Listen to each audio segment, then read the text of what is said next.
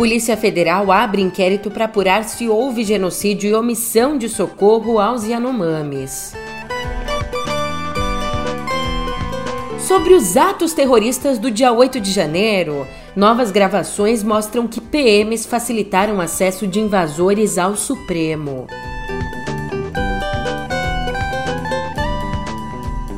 Por fim, mas não menos importante, Estados Unidos e Alemanha enviam tanques de última geração para a Ucrânia.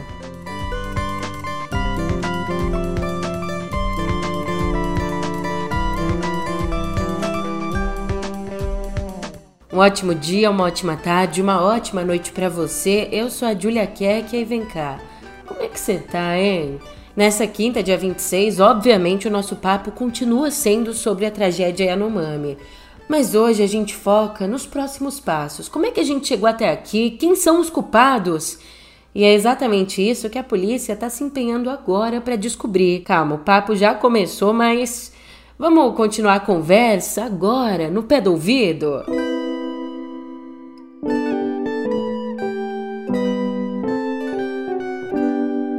Aqui em Viver eu te conto que nessa quarta a Polícia Federal abriu um inquérito para investigar se houve o cometimento de crimes de genocídio e se houve a omissão de socorro na assistência do governo federal ao povo Yanomami, povo que passa por uma gravíssima crise sanitária e de saúde nas terras deles em Roraima. Já o advogado-geral da União, Jorge Messias, anunciou a criação de um grupo especial para proteção e defesa dos povos indígenas que, segundo ele, abre aspas, foram abandonados à própria sorte por um projeto de omissão do governo Bolsonaro. O Ministério dos Direitos Humanos e Cidadania, por sua vez, também está preparando um relatório para identificar as violações de direitos contra os Yanomamis. Além disso, a secretária executiva dessa pasta dos Direitos Humanos, a Rita Oliveira, cobrou ação contra o garimpo ilegal na região.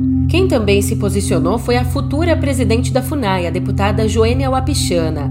Ela disse que a atual crise humanitária era uma tragédia anunciada. Nessa linha, ela lembrou que em 2019 se reuniu com o então vice-presidente Hamilton Mourão para relatar a situação dos Yanomamis, mas na ocasião nada teria sido feito a respeito.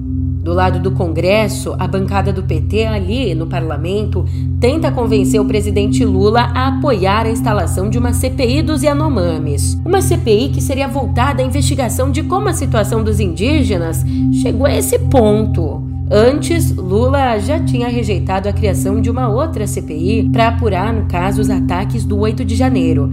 E ele rejeitou argumentando que as instituições já apuram o caso na justiça. Aliás, Pedro, é contigo. Olá, sou Pedro Dória, editor do Meio. O Brasil foi um dos 11 países que propuseram a Convenção do Genocídio da ONU. O caso dos Yanomami se encaixa como uma luva no texto da convenção. Cada vez são mais graves os temas com os quais o governo Lula terá de lidar. Não é hora, então, de o presidente Lula parar de comprar briga à toa? O ponto de partida já está no YouTube do meio.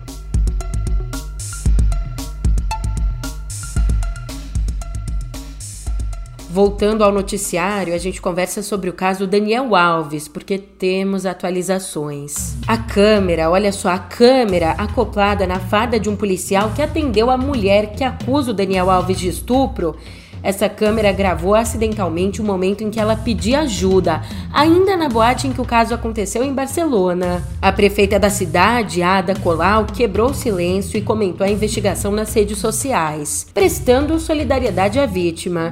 Na mensagem, ela diz assim: quando nós mulheres sofremos uma agressão, nossa cidade não deve nos julgar, mas sim nos acompanhar e nos defender. O jogador segue preso preventivamente desde sexta lá na Espanha.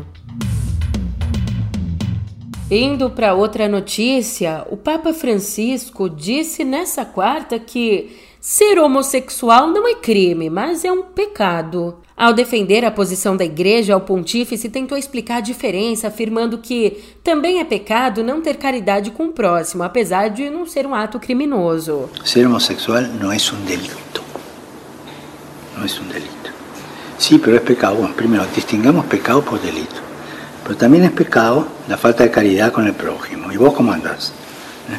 Cada hombre y cada mujer tiene que tener una ventana en su vida donde pueda volcar su esperanza y donde pueda ver la dignidad de Dios. Y ser homosexual no es un delito, es una condición humana. E Francisco foi além, pedindo que lideranças católicas que apoiam a criminalização da homossexualidade revessem essa posição. Voltando no tempo lá para 2013, quando assumiu o papado, o Papa chegou a declarar que não poderia rejeitar homossexuais que buscassem a Deus. Mas oito anos depois, esse mesmo Papa permitiu uma nova diretriz para que sacerdotes não abençoassem a união entre pessoas do mesmo sexo. Eita, que o clima continua pesado. Então, vamos, vamos falar de quem nunca decepciona, meu Parmeira! Quando surge ao viver de imponente, no gramado em que a luta o aguarda. Ontem o Verdão venceu o América Mineiro por 2 a 1 no estádio do Canindé, se sagrando assim bicampeão da Copinha. É, a base vem forte, meu irmão. Ô editor, põe aí a torcida do Palmeiras. E eu vou colocar, porque eu sou a editora no fim das contas.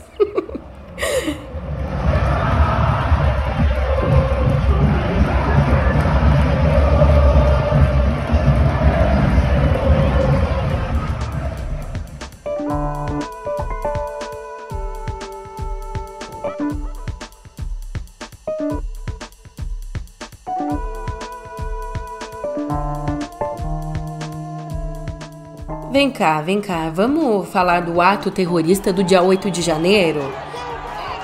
Olha, muita gente que conhece Brasília com a palma da mão disse que a invasão seria impossível sem a leniência das forças de segurança.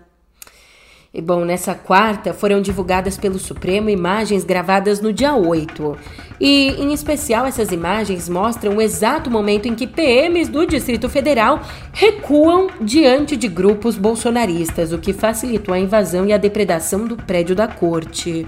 E as imagens não retratam só o momento da invasão, também existem gravações do interior do Supremo. Nesses outros vídeos, vândalos quebram vidros, arrancam portas e, ao perceberem as câmeras, tentam destruí-las. Pelo menos 10 horas de gravação do Supremo foram encaminhadas e analisadas pela Polícia Federal.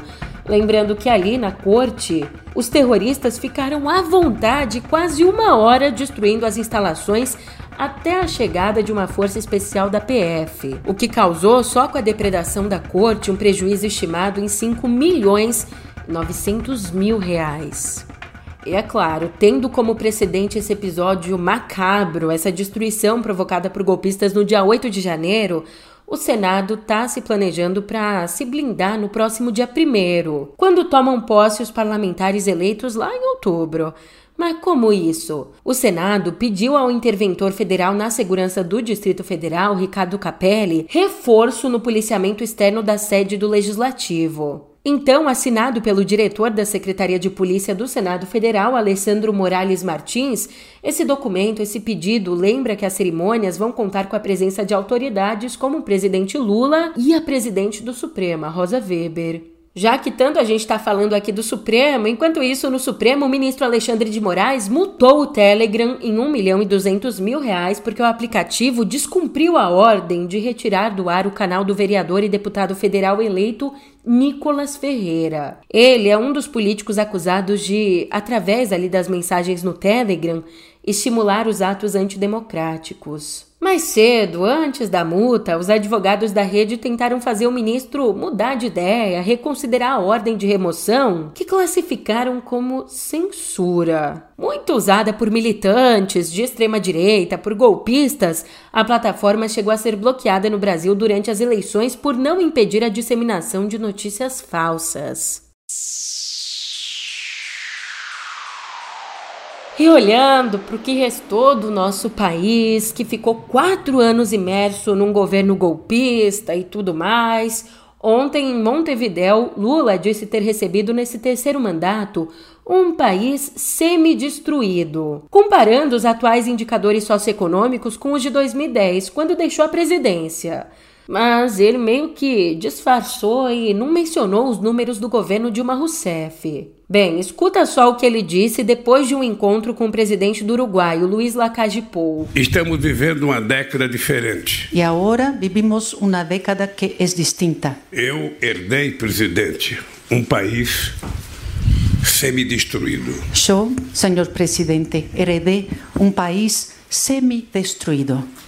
Quando deixamos a presidência, o Brasil era a sexta economia do mundo. Quando Dejé la presidencia, Brasil era la sexta economía en el mundo. Voltamos agora e o Brasil é a décima terceira economia. E agora volvimos e Brasil se encontra em la décima terceira posição. Isso é um desafio que não me deixa triste. E esse é um reto, pero que todavía não me deixa triste. É um desafio que me me dá otimismo, me dá coragem es un desafío que me da optimismo, valor. E me obriga a estabelecer metas. E me obriga a estabelecer metas. Ainda, Lula criticou duramente os governos de Bolsonaro e de Michel Temer, voltando inclusive a chamar o temeroso de golpista. O Brasil não tinha mais fome quando eu deixei a presidência da República. Brasil já não tinha mais hambre, não padecia hambre quando deixei a presidência. E hoje tem 33 milhões de pessoas passando fome. E hoje temos 33 milhões de pessoas que padecem. Significa que quase tudo que nós fizemos de benefício social no meu país. Isso significa que quase todo o que hicimos em termos beneficiosos sociais para nosso país. Em 13 anos de governo. Durante 13 anos de governo. Foi destruído em seis anos. Se destruiu em seis anos. Ou melhor, em sete anos. Três. Mejor, sete anos. Do golpista Michel Temer. Três do golpista Michel Temer. E quatro do governo Bolsonaro. Quatro do governo Bolsonaro. Em nota, Temer reagiu com ironia, dizendo que o Brasil foi vítima de um golpe de sorte e dizendo que o impeachment de Dilma foi resultado da aplicação da pena prevista para quem infringe a Constituição. Temer também rebateu a acusação de ter destruído o país, citando o crescimento do PIB e a redução do desemprego. Ainda afirmou que Lula insiste em manter os pés no palanque e os olhos no retrovisor. Já lá fora, não nos esqueçamos da guerra na Ucrânia. Ontem, Estados Unidos e Alemanha anunciaram o envio de tanques de última geração para a Ucrânia. Washington deve mandar 31 M1 Abrams, o principal veículo de combate do exército norte-americano, enquanto Berlim vai doar também 14 unidades do principal tanque deles, o modelo Leopard 2. E a parceria não se restringe ao envio de tanques. Ela também deve incluir treinamento, munição e peças de reposição, indicando uma escalada no conflito, já que deixa a Ucrânia em condições de esperar uma esperada ofensiva russa na primavera europeia. E caramba! Já no próximo dia 24, completa um ano que os russos invadiram a Ucrânia.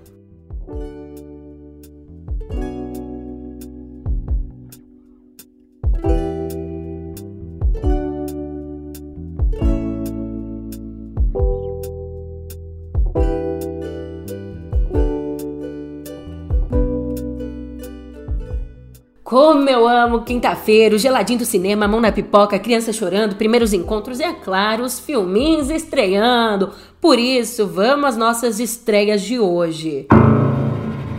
If you're here, then you already know who she is.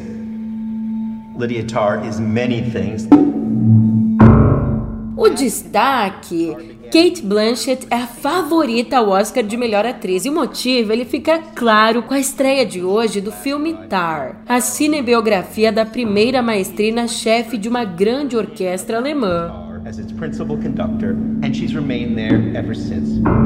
Lydia Tarr has also written music for the stage and screen. She is one of only 15 EGOTs, meaning those. Também tem produção brasileira nas telonas. Rodado em Portugal, o filme Última Festa de Matheus Souza acompanha a festa de formatura de um grupo de jovens que se prepara para a faculdade, para a vida adulta.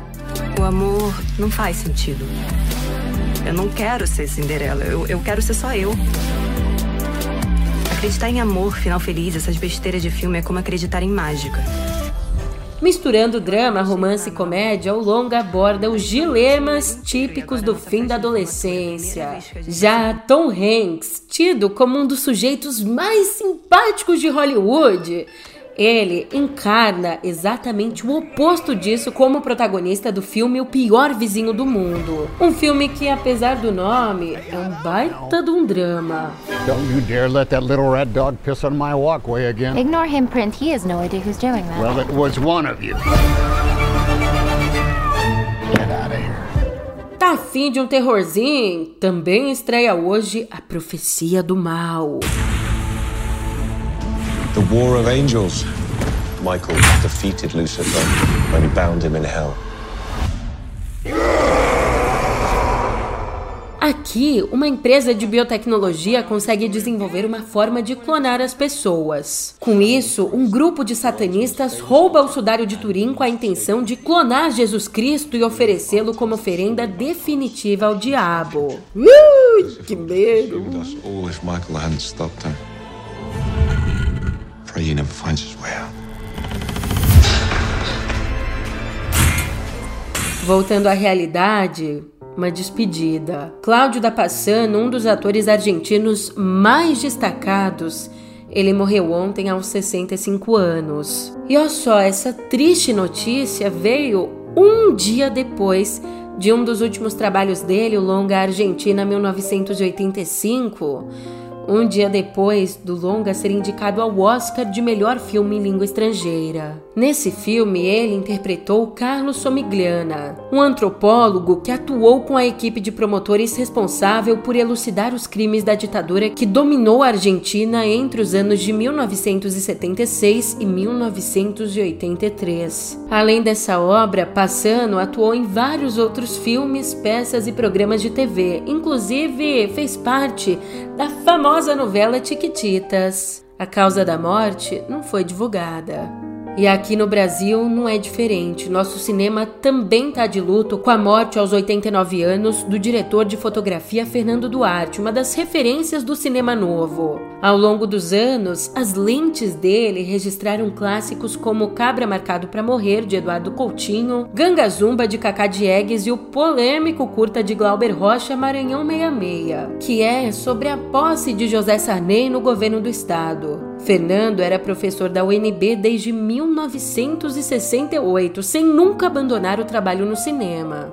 Por fim, tem mais um que nos deixou, mas já nos deixou há algum tempo, e por isso a nostalgia toma conta. Olha que coisa mais linda. Olha que coisa mais linda, mais cheia de graça É ela, menina que vem e que passa Um doce balanço, caminho do mar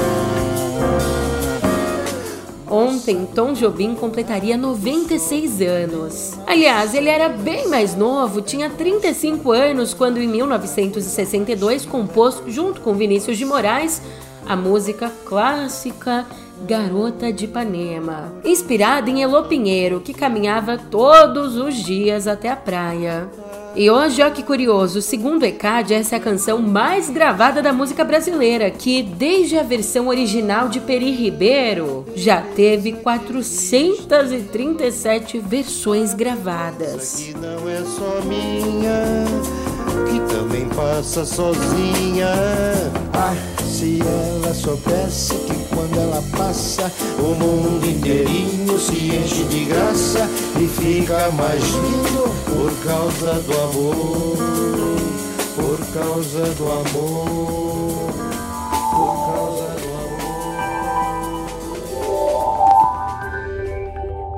Eu tô falando, o chat GPT já tá quase monopolizando aqui a nossa conversa em cotidiano digital, pois agora uma das mais importantes revistas científicas do mundo, a revista Nature impôs regras para o uso dos sistemas de inteligência artificial em pesquisas e artigos. E essas novas regras, elas vêm no momento, vêm de encontro com a popularização do Chat GPT, a ferramenta de inteligência artificial que a gente vem conversando por aqui quase todos os dias. Ela consegue interpretar perguntas, escrever textos e responder a questões quase como um ser humano. E ó, de acordo com essas novas regras, os artigos científicos da Nature não podem ser feitos 100% por ferramentas de inteligência artificial. Ainda, se essas ferramentas forem um pouco usadas, um bocado ali, outro aqui, esse uso precisa estar tá documentado. Tem robô de inteligência artificial saindo pelo ladrão.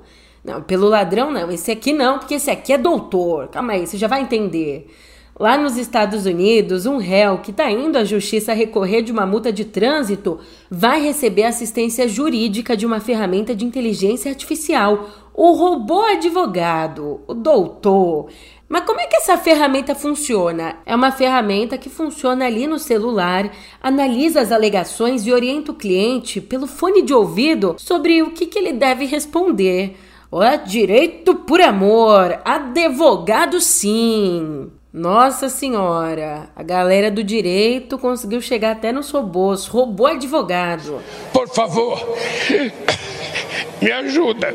É, o futuro assusta. Por isso, vamos voltar para o nosso papo clássico por aqui. Saiu o balanço da Microsoft. A empresa informou que houve um crescimento de 2% no faturamento do último trimestre do ano passado convertido em valor, um crescimento de 52 bilhões e 700 milhões de dólares. Mas também aconteceu uma queda de 39% na receita com licenças de Windows e dispositivos, o que ó, acendeu um sinal de alerta na empresa e também em todas as big techs, já que esse é um indicativo de que os clientes estão com menos intenção de gastar. E para variar, o presidente executivo da Microsoft, o Satya Nadella, voltou a dizer que a empresa pretende investir mais em adivinha o quê?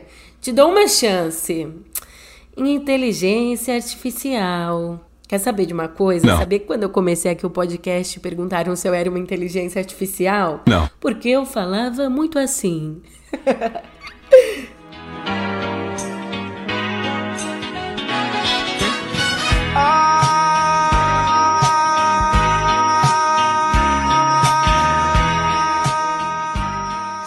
Da Microsoft para a rede do passarinho, o Twitter fechou uma parceria interessante.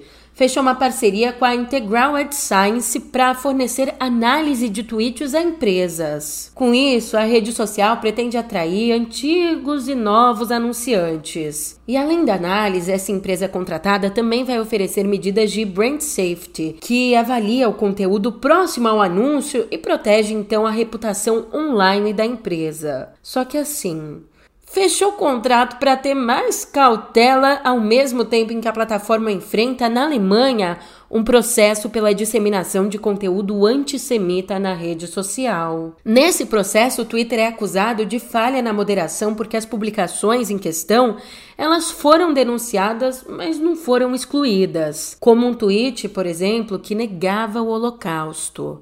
E uh, otimismo, uh, para integrar esse rol aí de boas notícias, a Meta anunciou a volta de Donald Trump ao Facebook e ao Instagram.